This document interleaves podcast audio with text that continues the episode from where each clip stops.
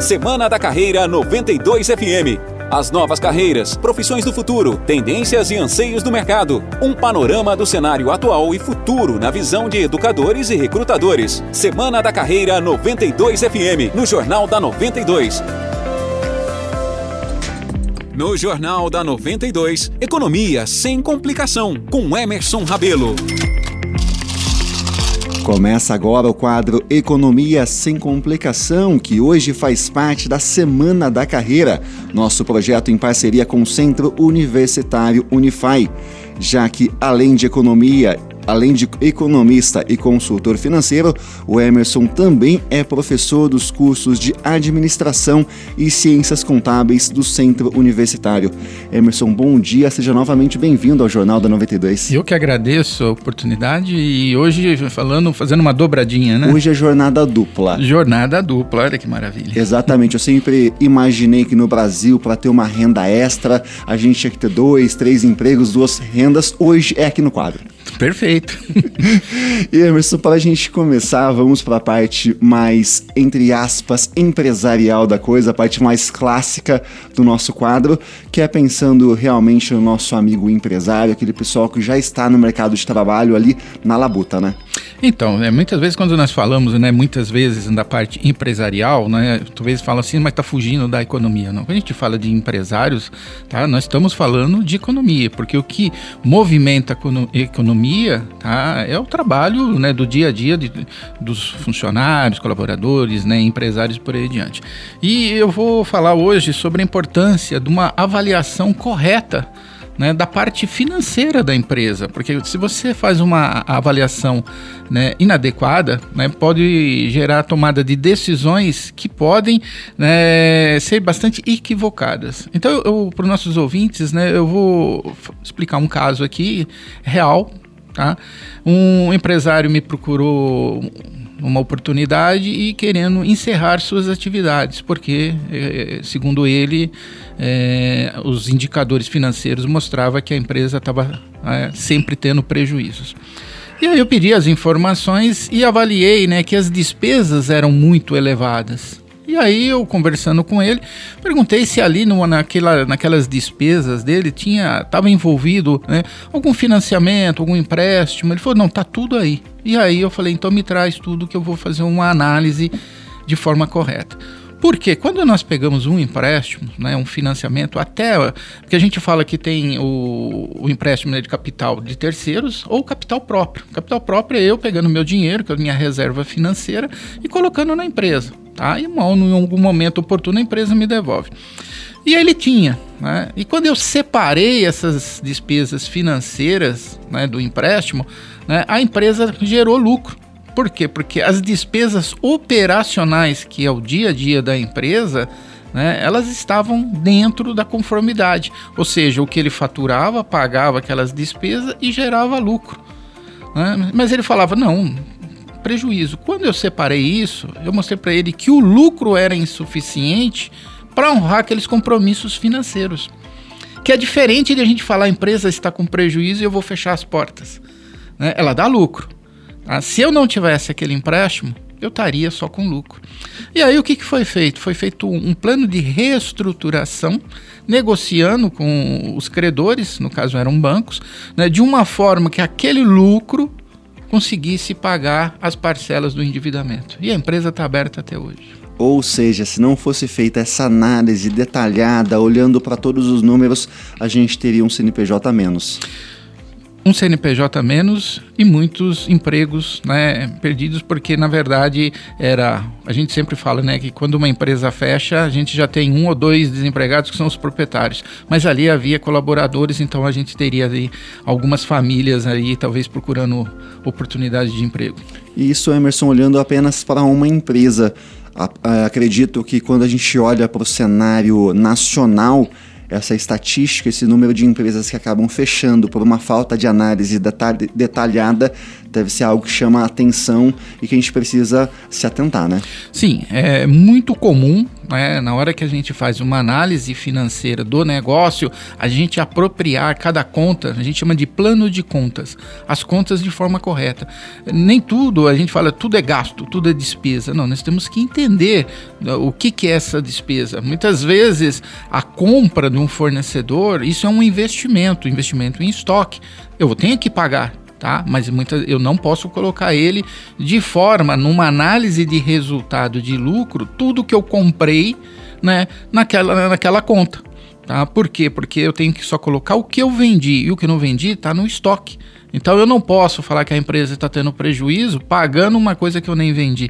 Então, é, tem que ser feito todo um trabalho, né? existe uma metodologia que deve ser seguida para apuração de resultados. E Emerson, isso muito me chamou a atenção porque por várias vezes é, alguns empresários, pessoas comuns deixam de colocar algumas informações quando fazem o cálculo e aparentemente outras colocam números demais, fazendo com que a balança acabe ficando desequilibrada, então, né?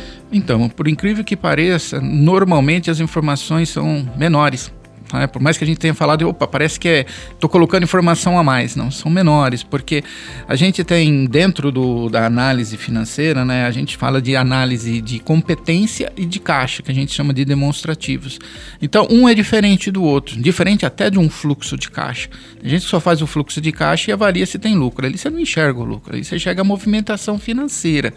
Tá? Então, é, tudo tem que ser muito bem feito dentro né, dos conceitos financeiros. Emerson, vamos supor que eu sou um empresário, minha empresa passa por momentos delicados, eu faço os cálculos aqui, a conta parece que não bate.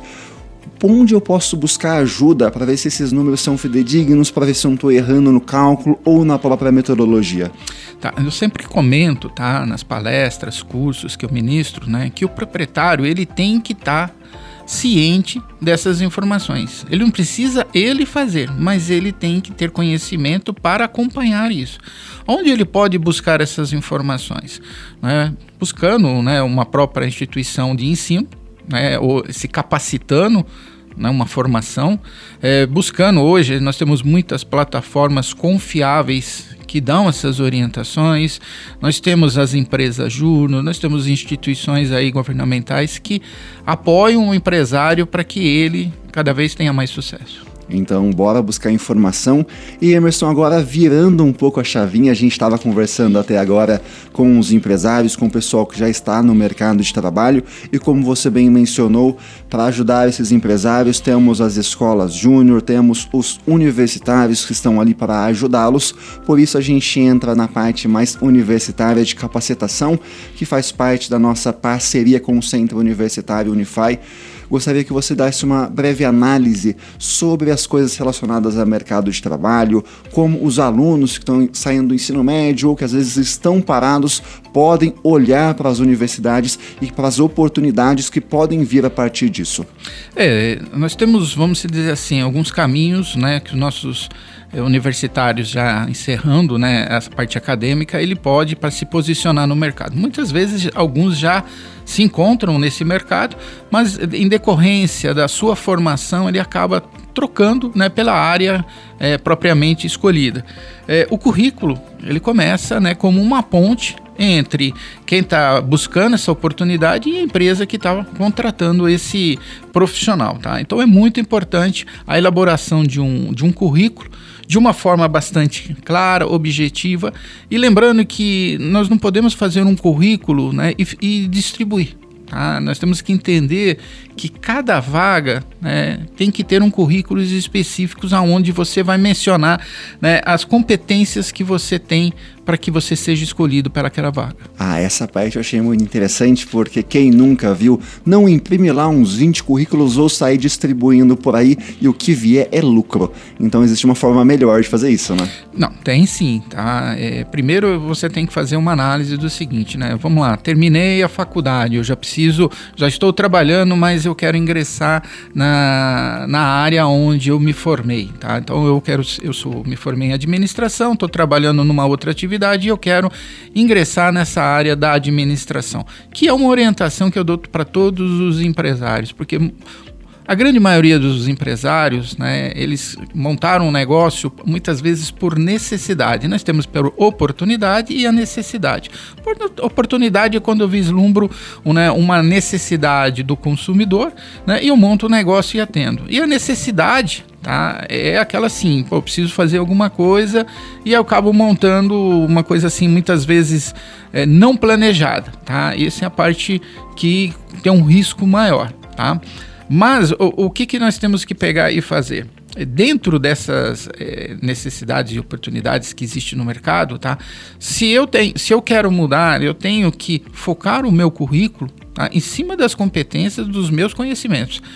Se eu não tenho esse é, é o meu primeiro emprego, tá? Mostra né, até o que o professor Nicolas comentou ontem aqui, eu acompanhei, nós temos o chamado hard skills, né, aí para o nosso ouvinte, o que, que é o hard skills? São as competências de conhecimento teórico. E os software skills? O que, que é os software skills? São as competências interpessoais. Então, hoje as empresas buscam né, profissionais que tenham realmente o conhecimento né, teórico do assunto, porque ele é muito importante, mas hoje as empresas estão com, vamos dizer assim, um olhar muito grande por competências interpessoais. Ou seja, esse profissional ter competências de saber trabalhar em equipe, né, ter proatividade, empatia, né, tudo isso é muito importante hoje. E Emerson, analisando até a minha própria trajetória, olhando para trás, eu lembro do meu período na universidade, enquanto cursava jornalismo, em que a gente tinha os trabalhos em equipe justamente para desenvolver essas habilidades interpessoais, porque aquela coisa, o jornalismo por vezes é uma função solitária, o repórter ali em, em campo ali, mas sempre com trabalho em equipe por trás. Então é muito interessante esse trabalho universitário também de capacitação, não só técnica, mas interpessoal, justamente para agregar no currículo das pessoas, né?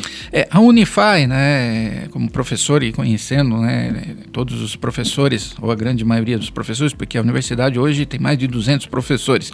Quando eu ingressei, nós éramos em 30, 35, e hoje a potência que nós temos, né? É, o que que acontece? Nós temos o chamado sala invertida. O que que é a sala invertida? Como tudo tudo né, é, vem passando por mudanças, transformações, né, o nosso ensino também, né, ele não está daquela forma de 10, 20 anos atrás. Tá? Nós estamos totalmente atualizados. O que, que é a sala invertida? Nós levamos o problema para a sala de aula, né, fazemos os grupos de trabalho em cima desses problemas e discutimos eles né, e buscamos o, o referencial teórico né, para resolver esses problemas, de forma que todos participem né, e que exista essa, esse trabalho em equipe que é muito importante. Né? Aquela pessoa isolada que gosta de ficar sentada ali no cantinho dela, tá, é, precisa ter mudanças de comportamento. Emerson, ainda bem que você explicou rápido, porque a minha criatividade, quando você falou em sala invertida, já estava imaginando em cadeira no teto. não, não, não é não. É é o que mais tem de moderno hoje é trazer os problemas de mercado, até quando a gente comentou de empresas júniores, né?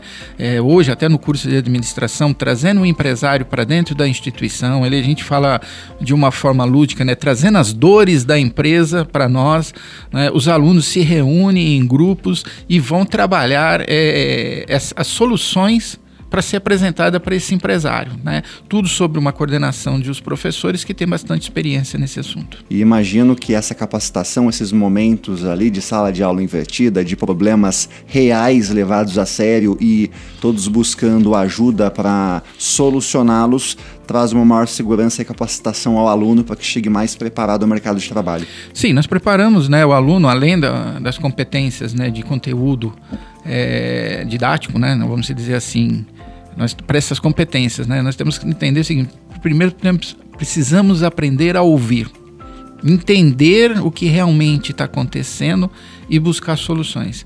Então, nós estamos trabalhando da parte dos software skills.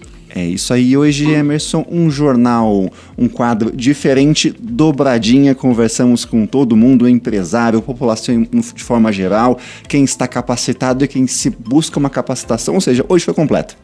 Hoje foi completa, né? E a gente sempre fala, até voltando um pouquinho da parte da, do empresariado, É, muitas das vezes o empresariado ele está preparado, ele estava comentando, acabei até fugindo um pouco do assunto, é, para um bom atendimento ao cliente, vender o produto dele, mas a gente sempre orienta que para cada área né, tenha o profissional correto. No caso de uma empresa, a gente fala quem que tem que fazer toda essa gestão, o administrador. Quem faz toda a parte financeira, é, fiscal, o contador.